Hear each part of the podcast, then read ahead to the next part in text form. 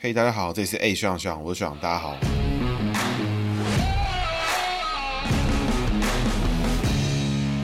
Hello，大家好，这里是 A 学长学长，我是学长，大家好，学长又回来了。那学长今天呢要讲安倍晋三了，那其实是一个。蛮沉痛的一集。那其实过往就已经有安排好，就是要讲安倍晋三这个人，但只是没有想到，就是说是因为这个机缘，然后这个机会刚好就是在这个时机点来讲他的节目。那大家应该也知道，就是他在不久之前因为这个一个暗杀事件，然后所以已经过世了。所以这也是近期亚洲圈政治人物被暗杀最大条的事件之一啦。那至于姓名学上面看不看得出来有一天会被暗杀呢？这确实就是看不出来。我可以跟大家讲，真的就是看不出来。那有没有可以有没有迹象显示可以看得出来呢？啊、确实是有。但是我会觉得那个蛮牵强的啦。那我们照惯例哈，从他的姓名开始解起。那很多听众可能会很好奇，就是说，哎，这个日本人的名字也可以算吗？是不是这个可以这样子吗？可以真的可以做到吗？那我们今天就解给大家看看。那至于准或不准呢？其实我觉得，如果有在日本或是对日本比较熟悉的听众呢，可能可以给我一些回应哈。那我是针对这个字面上来做解读。那首先，安倍晋三呢，他日文念法是阿倍晋三。那知道他的日文念法呢，对于姓名学的解读有什么重大的帮助呢？其实是没有的哈，只是念出来呢。好像比较厉害一点，所以这个晋三呢，就是他的名字，安倍呢是属于他的姓。那大家要知道一件事情哦，在台湾呢，我们写的那个安倍晋三的晋字的那个晋呢，中间呢是一个二，然后藏藏了两个没有卷舌的诗，底下一个日，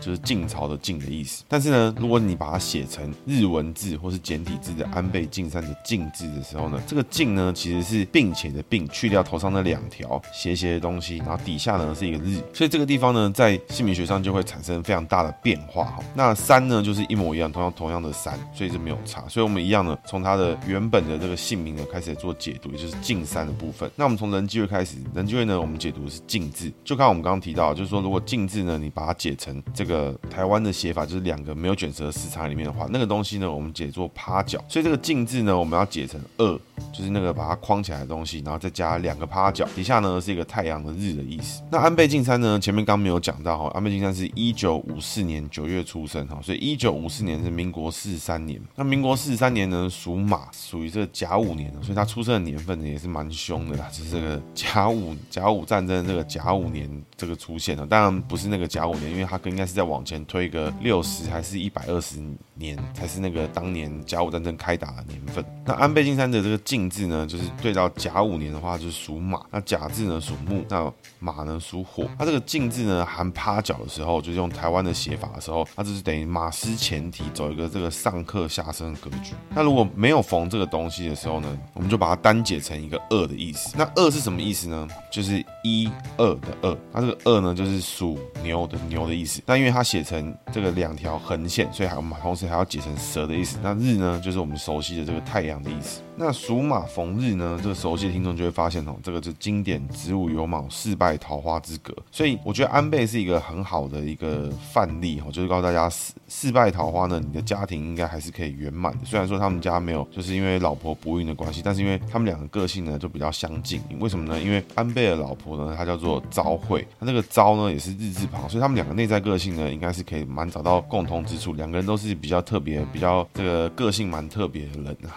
相处方式。是应该也是跟一般人不太一样。那这个静字呢，如果你解成二的时候，同时它就会有牛的意思。那因为它写成一横，还有蛇的意思。那蛇逢马呢，走一个三会的格局，所以它的外在的人际关系呢，好不好？其实是还蛮不错的。但如果你解成牛的时候，就是二的时候，它是属水。但因为甲字属木，所以五行上面呢，水生木，走上升的格局，所以它外在人际关系呢，好不好？好。逢蛇贵人多不多？多。所以他的男性朋友有对他帮助好大不大大？但是呢，男性朋友跟他，我觉得这个翻脸啊，或是吵架，或是他脾气比较硬的地方，肯定也是有。为什么呢？因为我们姓名学上有一些这种经典的冲型迫害哦。那在马跟牛上面呢，我们有一个谚语叫做“自古无马怕青牛”，也就是说，这个马逢牛的时候呢，就是这个个性呢会比较激烈，会比较暴躁一点。所以安倍晋三这个年轻的时候，应该也是一个火爆浪子啊，应该个性是这怎么讲？可能是还蛮强势的。静字呢，如果我们就解成日本的用法，就是里面是一个并且的并，里面那个两个直线，那旁边两个看起来很生气的点点那个东西哈。那时候我们就不解，单纯解二。所以如果是解成台湾的写法的时候，安倍晋三在外在上面他会追求他的完美，他追求很在意他的形象上表现的怎么样，很在意这个还会到处去交朋友，还会到处去跟大家 social。那用日本的写法的时候呢，我们就不处理这个东西，我们只处理二跟蛇的意思。那确实啊，我看起来安倍晋三在外在上面其实就是走到一个平衡，他并没有追求一个太浮夸的一个操作，所以朋友上面他看起来也是属于一个低调运作。毕竟他本身出身名门，是别人要跟他交往，不是他要跟别人交往。所以我觉得看起来啦，确实是走上日本字的写法。那里面的东西呢，其实我们最开始在解的时候，我自己本身啊，我第一时间看，我会觉得它是属于这个戴冠的格局，因为我觉得很像一顶帽子。那不过在我们姓名学的群组里面讨论过后，老师也才是就是说，其实他呢就是当做不要解，看二就好。所以如果当成戴冠的话呢，确实他如果带冠，那又逢蛇，那安倍晋三的人际位其实外在上是很不错。不过呢，个性强势，容易起一些冲突。我觉得这是他比较特别的外在格局。能力上面呢，内在跟老婆呢是一个，这如果我们把太阳解成火的话，就日字解火的话，那火对火，个性关系呢相处就绝对是好的，没问题。但是呢，如果日中藏酉机，那火克金走下克之外呢，我们还要去看他有四败桃花之格，所以他对他老婆本身其实可能，哎，大家看起来就是说他老婆好像其实蛮会去外面收钱啊，搞一些什么有的没的事情。不过其实真的在交往的时候，我相信这个安倍晋三对于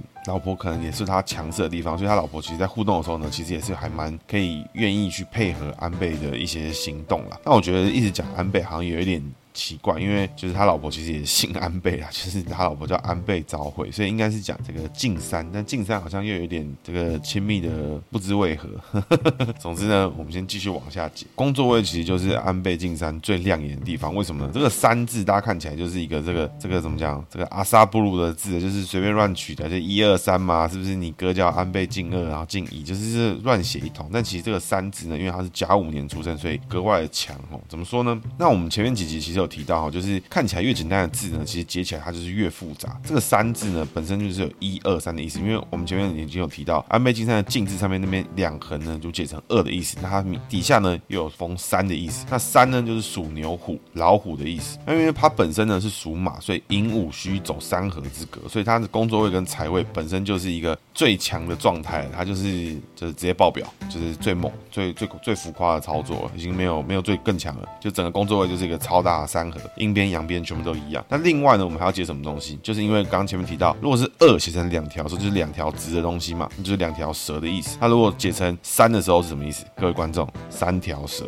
所以蛇呢逢马走三会。那所以大家是从这样去理解，就会发现一件事情：安倍晋三在工作位上面同时具备三合三会的格局。那如果我们再看五行的话，财位呢又是好到爆表，因为它本身呢属马。解成三的话，就是这个寅卯辰，就是寅呢是属木，木生火呢走上升。那如果解成蛇的时候，火对火，火火比旺，所以财位呢跟它的逻辑呢一级棒，肯定是最强的。工作位呢，这个三字呢解成蛇的时候，它走火，木生火走下升，他会很愿意牺牲奉献，他很愿意去付出，对于他的工作，他要做到最好，他会去努力的去把工作完成，做到最棒的情况。那解成木的时候呢，木木比旺，所以他的工作位呢愿意付出，愿意做，又知道怎么做。做会对自己有收获，又很努力去做，同时呢，逢贵人是一个这个三字呢，我觉得被他用到一个出神入化。坦白讲，很少看到工作位有这么多，这姓名学最强的元素里面，他就是都用用用了差不多了，这蛮蛮屌的。所以这个安倍晋三这个格局呢，就工作位而言，坦白说哈，习近平是属蛇的，好像是大他一岁吧？对，跟安倍晋三比起来呢，习近平的工作位之前节节目有做过习近平的内容嘛？习近平其实就是天选之人。那至于为什么天选之人呢？有些关系呢，跟安倍晋三有点像，欢迎大家去收听那一集。但是习近平的工作也是满分，但是他满分的方式呢，是比较像是走一个安稳稳定，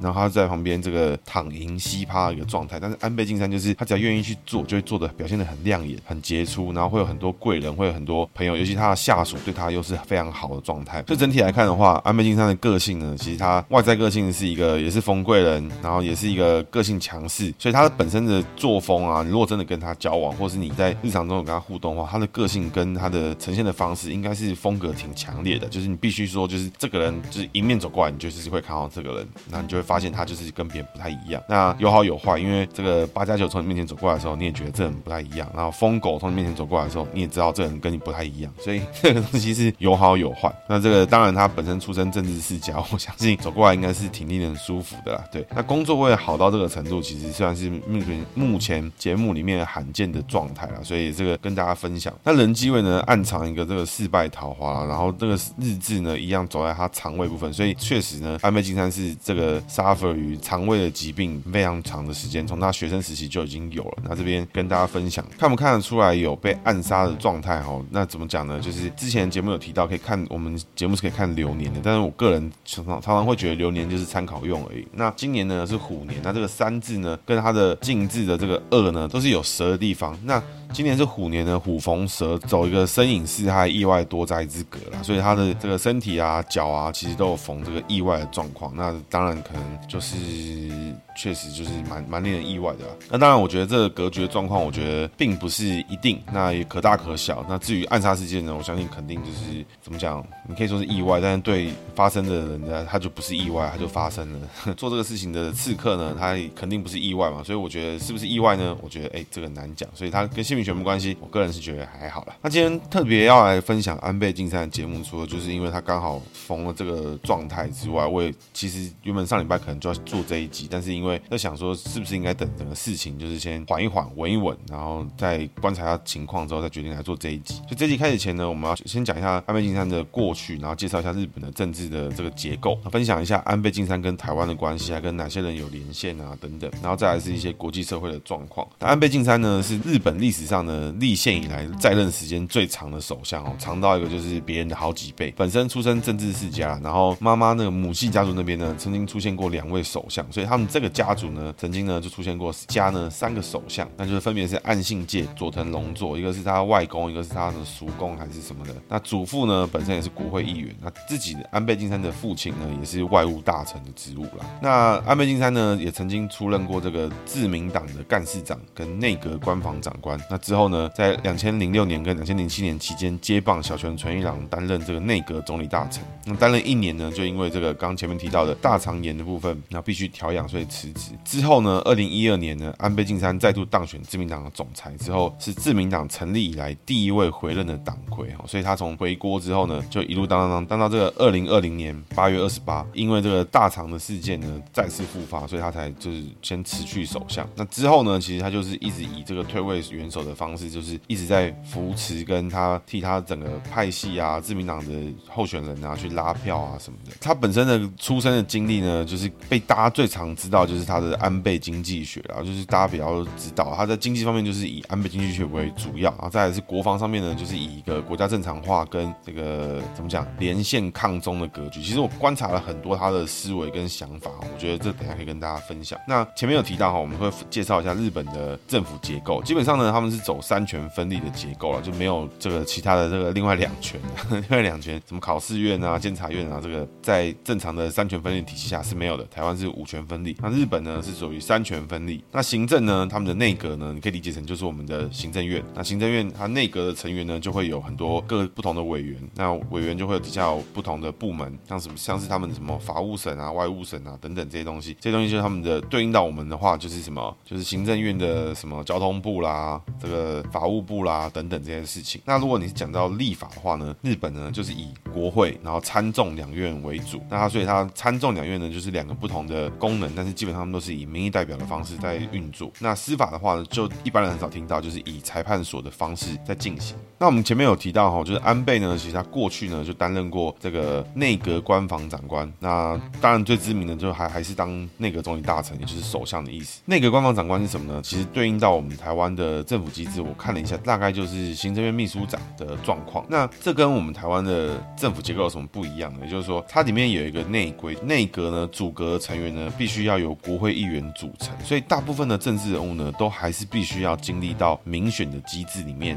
才有可能成为这个阁员，就成为比如说叉叉叉的部长，必须是民选出来的。什么地方的部长必须是民选出来的。那并不是像是台湾的状况是说，可能总统是民选的，那立法委员是民选的。那总统制呢选出总统之后，总统会指任行政院院长，行政院长呢会去组阁，组完阁之后会请民意机关，就是立法院去认证这个事情。那在日本呢，因为他们还有天皇的存在，所以他们的做法呢是先选出了国会的议员之后，他们在国会议员多数党里面可以进行组阁。那组阁之后呢，他经过天皇授权，然后他们就这成立了这个事情。所以呢，他们最大最大的跟台湾不同的机制呢，我觉得啦，我自己觉得是来自于这个，他们所有的内阁成员，包含首相的成员，都必须要有一半以上是由国会议员组成。也就是说，像现在有一些台湾的政治政治人物，像是我说比较知名一点，比如说这一次的苏贞昌，这一次的顾立雄，这一次的陈明通，都是非常大咖大咖的政府官员，像行政院院长啊、国安会秘书长啊。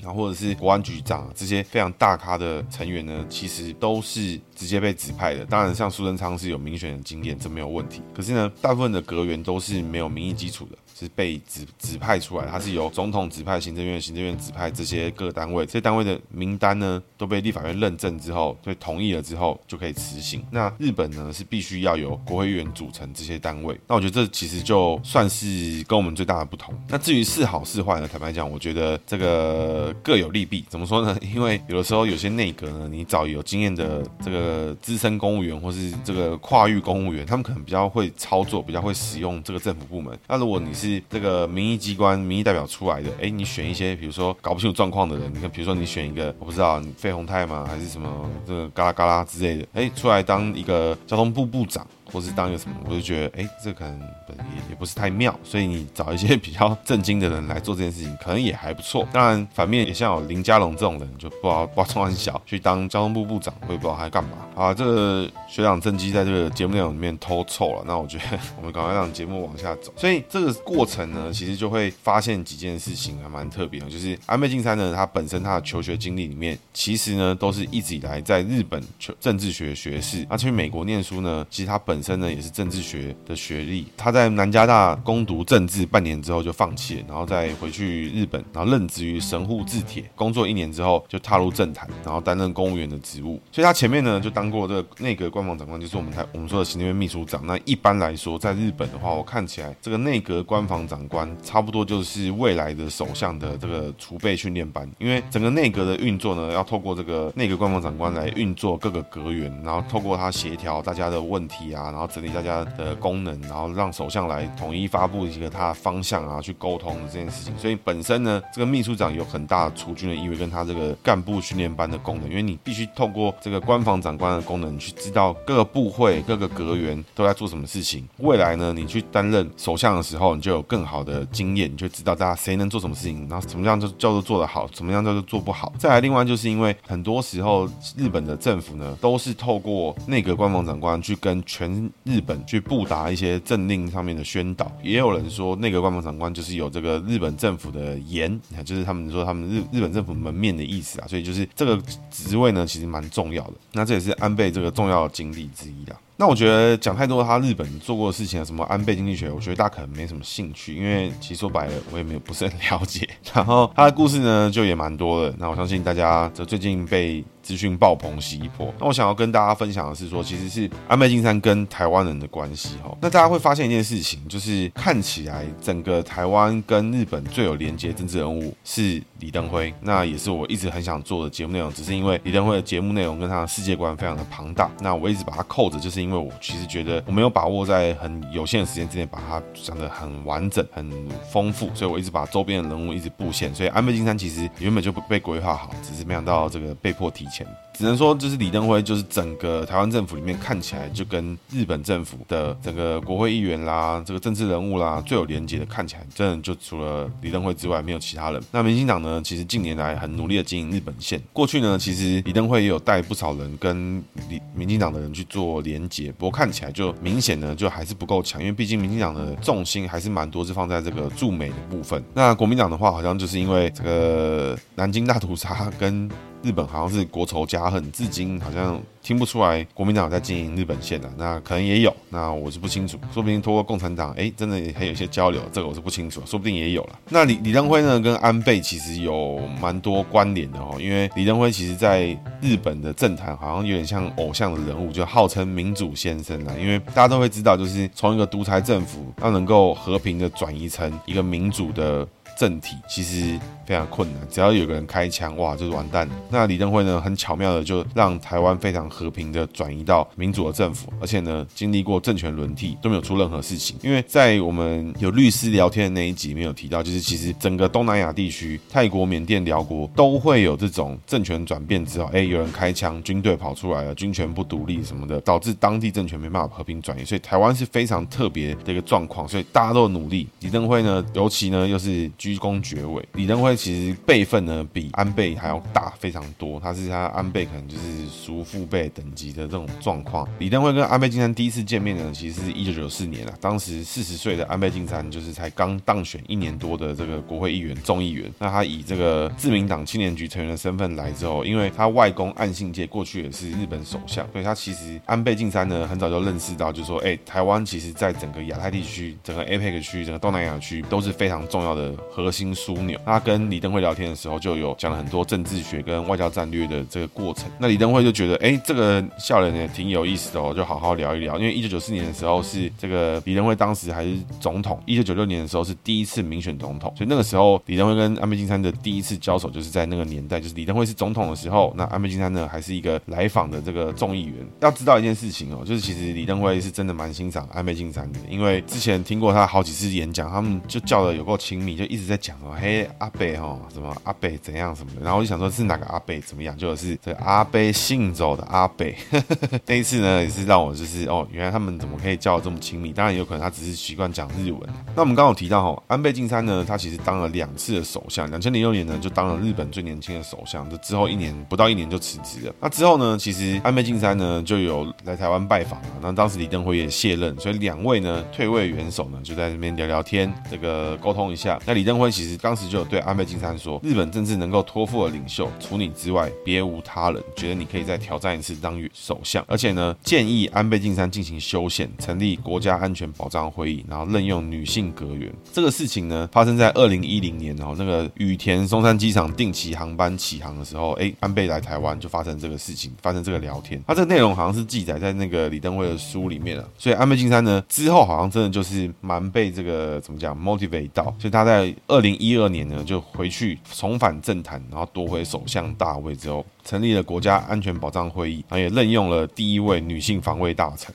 所以怎么讲，安倍晋三呢，就在这一次谈话之后呢，就完成了李登辉对他两个两大建议。所以我觉得这个专访呢是 Now News 上面写的，但是他说他是有表示他们两个称为师徒也不为过。但我个人是觉得，哎，蛮为过，因为两个大家都是退位元首，没有差那么多。但是呢，李登辉在看整个亚太区域的战略，在看整个对于中国政府的了解，对于中国人理解，还有整个大国的趋势里面，我相信李登辉走得很前面了。有没有师徒呢？我倒是不觉得，就是大家互动一下。所以你从现在来看呢，你就发现，哎，这个安倍晋三确实是往这个方向在前进哈。那为什么李登辉会这样讲呢？是因为说他在二零一八年接受产经新闻专访的时候，认为日本需要修宪呢，是因为日本的安全不应该全靠美国，因为之后呢，外面有中国和北韩的威胁。如果自卫队能够有自己的领导能力，对于整个亚洲的安全都是至关重要。因为包含台湾在内，南韩、日本整个区域的安全呢，都会因为自卫队有更自主的能，力日本会发挥更大的影响力。那同时，李登辉也认为安倍晋三一定可以做到。那确实呢，安倍晋三对他也是这个怎么讲，非常仰慕啊，欣欣之喜。因为安倍晋三也在访问里面提到，就是说，要是台湾当年没有李登辉的存在哦，能不能像现在一样，台湾有自己的地位，都非常非常的难讲。那我觉得这真的就是怎么讲？两个日本武士的这个惺惺相惜啊，在那个年代，那当时呢是二零一二年，所以从那个之后，安倍晋三就不断担任首相，一直到这个之前，在二零二零年的时候。那我觉得这边要讨论的事情是说，吼，就是李登辉是台湾政坛跟日本政坛少数连结的重要的对象。那之后呢，其实安倍晋三也有在跟民进党去做连结，去跟民进党做互动。怎么知道的呢？是因为在二零一零年跟二零一一年的时候，他分别两次以前任首相的身份来台湾。拜访。那当时呢，就是跟民进党高层餐叙结束之后，就是要去回饭店嘛。然后行行程都结束了之后，哎，安倍呢，就是因为他要去跟民进党的人续摊，结果没有搭外交部的车，然后自己自己坐计程车去。这个这个安倍那时候可能还没有 APP 不能叫车了，所以他安倍就是路上叫计程车就自己去了。就民进党的人看到，哎，哇，哎，安倍坐计程车来三小，然后他就质疑外交部是严重失礼。但是后来就有人说，这个多年后呢，安倍搭小黄就是让台湾民众对他非常的亲切。没想到前首相来台湾也是自己在做建设，那我是觉得这真是蛮失礼的，因为如果那时候出什么事情，有谁能负责？没有人能负责，开什么玩笑？那不过从这个这个迹象就可以看出来哦，其实安倍以前首相的身份，其实当时就不断的在跟民进党在做互动。那跟国民党有没有互动呢？我不不确定，可能也有，那只是没有被新闻爆出来，可能也可能也是有了，只是就没没有看到。那确实目前看不出来，国民党好像有在对整个区域的政治里面，比如说日本有做连接。我我看的好像蛮少，大部分都是在拼什么？哎，想要去驻美，想要听美国人说一些好话，想要听 AIT 讲一些话，然后就很开心这样。那这个连接呢，安倍跟民进党的连接，确实听说是有延续到蔡英文身上。那在二零一六年之后，蔡英文政府上任，立刻呢就派了谢长廷去经营这个日本的政治线。所以我觉得一大观察重点是说，未来的台湾跟日本的政坛连接，谢长廷有没有发挥到他应有的功能？谢长廷有没有在那边哎，整个把台湾的民进党跟日本的自民党也好，或是其他政党也好，都能够做个连接，然后去做一个沟通。那我觉得大家能够当好朋友，因为一定都会有人说什么日本什么皇民化什么的。我觉得那个随便你们讲，因为以前发生的事情就确实有发生。哎，有没有人受伤？有，什么事情都有人受伤。那但是现在呢，因应到现在的国际形势，我觉得大家我们是蛮缺朋友的啦。那接下来我觉得就要讲一下，就是说一个思维跟大家分享，就是过去几年，可能两千年附近吧，就那个时候大家会发现，就是哎，大家好像对中国非常的友善。我说我指的大家是指整个国际社会，比如说美国啦、欧洲啦、日本啊、韩国，大家都对中国非常的友善，大家都对中国充满期待。应该说那是一个全球性的大方向在轻重啊。对于关于那个时候，包含连台湾在两千零八年选上马英九之后，都是一路往中国的方向去靠近。那一直到了二零一六年之后，到了二零二零年之后，哎，这个开始有这个抗中，或是跟中国开始有点划分区隔的这种状况慢慢出现。我觉得这个此一时彼一时的，因为当时看你会觉得很绝望，因为我们台湾人每天都被中国搞，国际社会都觉得说中国 OK 啦，中国很棒，中国特好，有没有？那时候我们就觉得很受伤，很被霸凌的感觉。那我觉得要分几个方向去讲，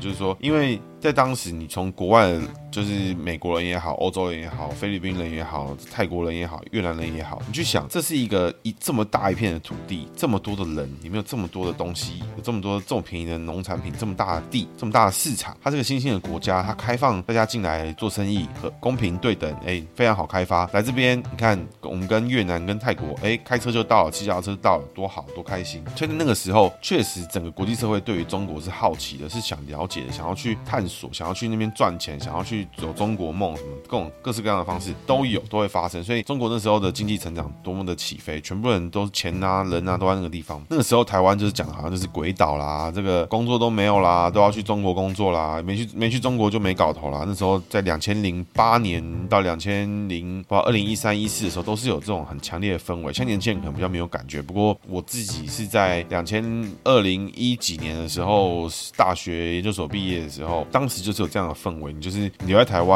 台积电才什么两百块，好像是多少钱？就是很便宜啦，就是台积电就没搞头啦，你也你也做不赢别人。那时候紫光就要并购了台积电啦，那时候全台湾的 Design House 都要被中国收购啦，整个中国就入侵啦，就这种感觉，你会觉得没有机会。为什么台湾人会这么喜欢安倍？因为他是第一个亲台的这个政治人物，就他对台湾是看得很更近，然后他对于中国一直持一个距离，他保持一个距离。那我觉得这就是一个岛国跟小国的思维。我们本本身就是岛国，我们本身就是小国，我们应该有这样的思维，为什么呢？因为你站在中国的想法，或者在俄罗斯的想法，或者在美国的想法的时候，你是大国的思维，你有这么大的土地，这么大面积，这么大内需市场，这么多的国内的矿产资源等等，都有什么都有，这些东西都有的时候，你想做的事情是什么？你想要往外去拓展，你想要让更多东西是你的，因为你本身就有足够的资本，你可以去吃别人的东西。但当你是没有资本，你你的存在就是比较小的时候，你就是跟别人不一样，而且你还比较小，那你要怎么样去跟别人是平起平坐，你就要靠交易的规则啦、手段啦、沟通啦、互动啦，你就是要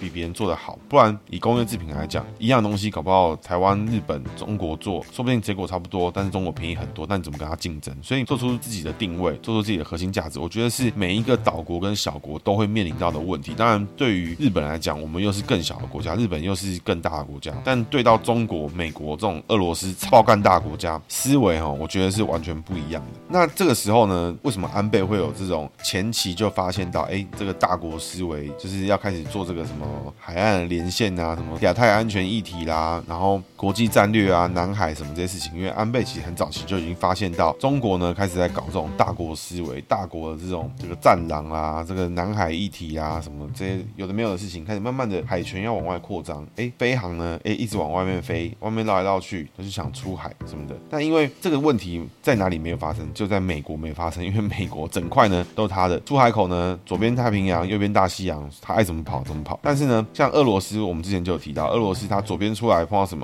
碰到北约，碰到那个瑞典，碰到一堆莫名其妙的国家，右边也一块冰原，然后再出来跟中国抢了海参崴，才勉强有不动港。你从海参崴出来，哎，再碰到日本，所以其实俄罗斯也很不好受，中国也不好受。为什么呢？因为它内陆地区，你看它里面也是一堆豺狼虎豹啊，什么印度啦、越南啦、泰国啦，然后里面蒙古啦、伊朗啊，右上角还有北韩，上面也是俄罗斯。那为什么我们台湾人都觉得他在打压我们？因为我们搞不好是这里面这个最 最好打的，因为当中国人呛下的时候，他也不用翻译，我们就会听得懂，我们就知道我们被呛。他就呛印度人，可能没人听懂他会讲什么，所以这是他们大国思维。那从这个方向理解，你就会发现到为什么日本跟台湾有时候就比较容易走得近，因为我们想法肯定是比较相近的。我们会知道说，我们不可能跟这种大国做直接的竞争，我们不可能跟他去拼陆军，我们不可能去入侵他。当然，之前日本这个二战时期直接抓狂开始入侵中国，确实打掉好大一片，但是他也发现一件事情，这么大的国家绝对不是他这样一个岛国可以去用陆战，可以去统治，可以去干嘛的，就没有办法做到。尤其现在战争呢又更困难，所以这个思维上面就会造成每个国家的想法跟初衷是完全不同的。所以国际社会的想法也从早期对中国是好奇、友善，去观察、去观看、去里面做生意、去赚钱，到后来发现他们可能不是那么讲规矩，他们可能不是这么的对等的时候，各位就会发现一件事情：为什么为什么会有八国联军？因为一直到现在，搞不好中国人都觉得外国人进来就是这个来访天朝啊，这种心态都很变态。所以在台湾呢，就是很容易患得患失。你是台湾人的话，你就会记得以前我们是怎么不被国际社会接纳，不被国际社会看好，一直到了二零一六年以后，哎，国际社会的情势好像因为川普慢慢在改变，好像因为谁慢慢在改变，整个南海的局势，这个南韩、北韩，然后日本的局势慢慢的在改变，开始越来越多人去注意到我们周边的小国就是要团结起来做个连线，然后才有办法对等的去跟大国去做对等的互动、对等的贸易等等，都是一种方式。在这里面呢，可以被确定的几个点就是什么？第一个，日本在亚太地区的和平非常的重要，所以它的。自卫队有没有自主的能力，还是全部都靠美国出兵就可以搞定了吗？对不对？也不是嘛。所以为什么李登辉很有远见？因为他第一眼看到安倍，他看到在十年前、十几年前，他都已经七老八十。他听到安倍的讲话，他就会知道安倍这个人是看得懂整个亚洲的局势。他会知道什么时候要交朋友，什么时候是绝对不能低头的时候，谁是朋友，谁会对你说谎。安倍是有 sense，所以李登辉才对安倍提出了这些建议，像是建议他修宪，建议他掌握自卫队的主权。为什么日本没有军队，就是因为他们二战时期，就是他们自己把军队就裁掉了，然后变成自我防卫，然后靠美国去做一个这个防卫他本土，然后没有军队的这种状况。那安倍呢，其实就借着修宪啦，借着这个等等各种国安的方式，去把自卫队的自主权跟他的能力不断的在提升。所以对于周边来说，哎，中国、韩国就会觉得，哎，你自卫队又来了，你是不是又要再搞一次这个二战皇军的这种状况？大家都会很紧张，所有人都很紧张。那我觉得这是必经的过程，这也是一定会发生。因为你像你在玩文明帝国的时候，你看到你隔壁把一些什么战车开到你的这个边界，然后慢慢的在累积，有没有？你就会觉得这心里面不太安全。那我觉得这这很正常的。那但是呢，李登辉的想法，我觉得他看到了一个很大的 vision，是安倍可能在他当年都还没看到，就是他知道日本其实可以做到这个程度。那但是可能过往的日本政治人物一直以来都没有想过，就是说有一天我们可以摆脱二战，我们可以从区域的军事里面慢慢找到我们自己该有的位置。我们就是要维持。安全、稳定、和平。那日本可以做什么样的角色？我觉得这是这两位台湾的英雄跟日本的英雄可以在思想上面 align 到的地方。我这个我是从周边推出来的啊，我觉得应该是有这种状况。所以就这个情况来看的话，日本有没有在努力？有。那台湾真正人物有没有对于整个亚太区域的和平跟稳定付出？当你的军力不对称的时候，当你是可以轻易被摧毁的时候，就简单讲。对面上帝王了，你还在封建，那你就肯定会被灭啊，对不对？这没什么好讲的啊。对面全部都游侠冲进来，你还一堆人一堆民兵没身装甲，那怎么怎么打？连长枪都没出，就不可能打。所以军力如果不对等的时候，才是真的亚太地区武力上面会出现问题的时候，出现武力冲突的时候。为什么俄罗斯会就这样打进去乌克兰？就是因为他觉得他好打嘛。没想到打进去之后啊，我后面无限军火，后面一堆上帝王的同盟，忽然灌一堆黄金，灌一堆装备进来，有没有？就这种感觉啊，没有人知道会。这样，所以俄罗斯会打，就是一定认为他是好打的。那这是整个国际社会里面，我觉得在安倍跟台湾的战略思考上面，我觉得一个蛮大的重点。说不定这个东西还真的是就是李登辉整个点醒了安倍，他从第二任任期开始，哎，有这个思维，有这个想法，开始去做这件事情。那这个思维呢，确实也是在之前呢，日本可能就是一直把它当成就是那种怎么讲，亚洲的加拿大嘛，那种感觉，就是啊，没关系，美国说怎么样，我们就支持啊。这个我们我们不想要让世界不不方便，那样这个请大家支持我们，谢谢大家。就是一个斜咖啦，但是慢慢的，我觉得日本发现自己其实也是足够重要的，他也告诉台湾，你也是很重要的。只有我们两个都是安全的，我们两个都没有问题，亚太地区才不会有问题。我们还是可以跟中国好好做生意。如果你合法，你如果好好的跟对等的去互动的话，我们都可以沟通。但如果你今天要来乱的，要来硬的，那我觉得日本的事情就台湾的事情，台湾的事情就日本的事情。那那这个里面，台湾有事也是日本有事，这也是安倍亲口讲。那我觉得这句话让整个台湾人对他的好感度是蛮高的啦。所以从这个地方要跟大家回溯，就是整个当年的国际情势，这几年的重大变化，让我们觉得，哎，世界好像很不一样，世界的想法在改变，不用玩什么三角关系什么，就像那个民众党那个什么柯文哲在画那个什么等边三角形，就是。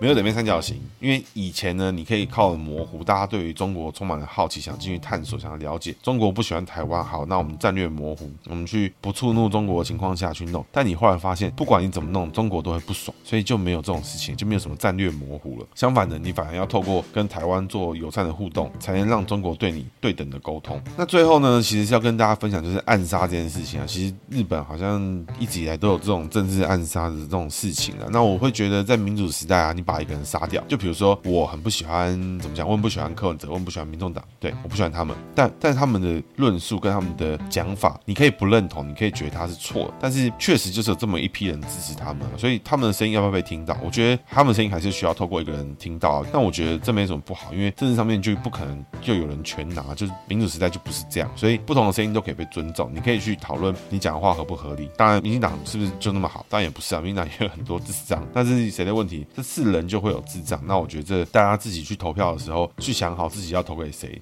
对得起你的票，不要就是那种传教式的，就是哎，别人说什么就就怎么投，就怎么样。那我觉得当然势必就会造成这种政治人物越来越雷包的状态。那暗杀这件事情呢，其实就是一个你把这个人你不喜欢，棒一枪就把他杀了，他代表的声音就不见了吗？没有啊，还是很多人会在后面啊。所以暗杀这件事情就是很不民主，你只是把你不喜欢的东西抹掉，抹掉之后，后面那群人消失吗？没有啊。民主的时代呢，怎么样跟别人共存？怎么样跟对方互动？怎么样听到他的声音？因为他会讲出这些话，你。可能听起来觉得很白痴，但是呢，他就是有这么一大批支持者认为他讲的很有道理。相反的，你觉得非常天经地义的事情，也会有人觉得你很白痴，也会有人觉得台独很白痴，也会有人觉得这个国家正常化很白痴，也会有人觉得这个民进党修宪很白痴，这个国务机要费除罪很白痴，一样都会有。你去挖进去之后，哎，大家针对事实，大家针对内容去做讨论，讨论完之后还是有这么大的歧义的时候，哎，那我觉得不理性的事情就会慢慢被理清，到底是什么样的情况不理性，什么样的情况是理性，什么样的内容会导致什么样的思维。我觉得就是这样，所以暗杀这件事情，我觉得是一个怎么讲？对于政治来讲，非常非常不健康的事情。你把他杀了，事情不会解决。就比如说，今天有人这个反同，激烈反同，还有同性恋去把那个人一枪爆了，那请问反同势力就会消失吗？也不会啊，搞不好还激起他对方的激情。因为没有人是不能被取代。就像安倍晋三这么重要的人，像李登辉这么重要的人，像陈水扁、马英九这些人人都很重要，习近平这些人都很重要。但是这些人真的改朝换代的时候，换掉了，我们的生活有因此就完全不行了吗？就因此整个就崩盘了吗？大家都觉得零八年到一六年的时候亲中很痛苦，但我们真的就亲了吗？其实我们确实靠我们自己的努力，靠着民主机制，我们还是把它停下来，我们还是阻止了这个事情发生。相反的，你站在对方的立场里面来讲，他们觉得我们好不容易要拥抱向中国了，哎，又被台独势力打断。这八年我也过得好痛苦，这八年我一定要让台湾更靠近中国，也会有这么一批倾向中国的人啊。所以那些人的声音是不是要被听见？我觉得是。那民主时代呢，最终呢，不是去把。你不喜欢的声音去抹掉，而是听到他们的声音去想一想他们的诉求有没有道理。如果没有道理，我觉得你可以笑笑他，你可以去去跟他讨论你的逻辑有没有道理。他可能有他的背景，他可能有他成长的经历，每个人都是不一样，所以并没有说不喜欢他，放一枪把他杀了啊，就解决这个问题，没有，就完全没有。你你什么都解决不了，你你一枪开下去，你除了造成更多的问题，造成这个社会大众非常困扰之外，完全没有任何帮助。所以暗杀啊，不管是什么，我们觉得都是真的，整个是跟大家讲，就是绝对是不可取，会不会发生？有可能，当你的社会面临到一定的压力，当你的社会面临到一定的问题，当有人觉得。去把你杀了才能解决问题的时候，哎，可能事情就会发生。所以，是不是这是一场经过精心策划的政治谋杀？我觉得还真的说不准。但是呢，因为他本身现在也没什么官职，他就是卸任元首，那这个政治领袖的状态，所以把他杀了，造成一个自民党的政治混乱、政治权力真空之外，会真的改变到日本未来的政治路线吗？会阻止日本去发展自卫队正常化？会阻止日本的国家正常化？会去阻止日本人开始去正视自己在亚太地区的安全的地位吗？我觉得不会啊，这些东西一定会持续下去，这些东西一定会延续，绝对不可能停下来。接下来是学长今天的姓名学小技巧了。今天要讲的是属马逢名字里面有山哈哈，这个很好记。怎么讲呢？一代宗师里面那个马三有没有？属马逢山哦，基本上八九不离十啊。你不看五行的话，属马名字里面有山，好像真的是有点东西。我现在看起来这个甲午年的马逢山，安倍晋三真的是跟鬼一样，怎么会这怎么会这样？我说没没碰过。就如果你有碰过的话，他在你身边是不是就是一个鬼之存在？是不是职场上面你有属马的朋友名字里面有山，他是不是就真的是强到到一个不行，还是这个属马的朋友，他在你身边工作的时候，哎，疯狂出包，然后你还要一直救他，觉得他很烦。因为逢贵人呢，有很多情况。当你对你自己的要求很高的时候，你就一天到晚会碰到像李登辉这样的贵人；但当你对你自己的要求很低的时候，你就会帮他帮你擦屁股的贵人。所以贵人的等级取决于你对你自己的要求。所以姓名学不管到什么时候都是反求诸己。你姓名好，姓名坏，你的成就都还是取决于你自己有没有想要往上去走。任何人而言，名字好，在任何地方都可以混得好，名字不好的人，他在任何地方其实也都混得不错，他会很有个性，会很有想法。但是呢，你想在什么地方生存，你想在什么地方工作，还是取决于你对你自己的理解，跟你想要，你希望把你自己带到什么地方。以上是今天节目，谢谢大家，大家拜拜。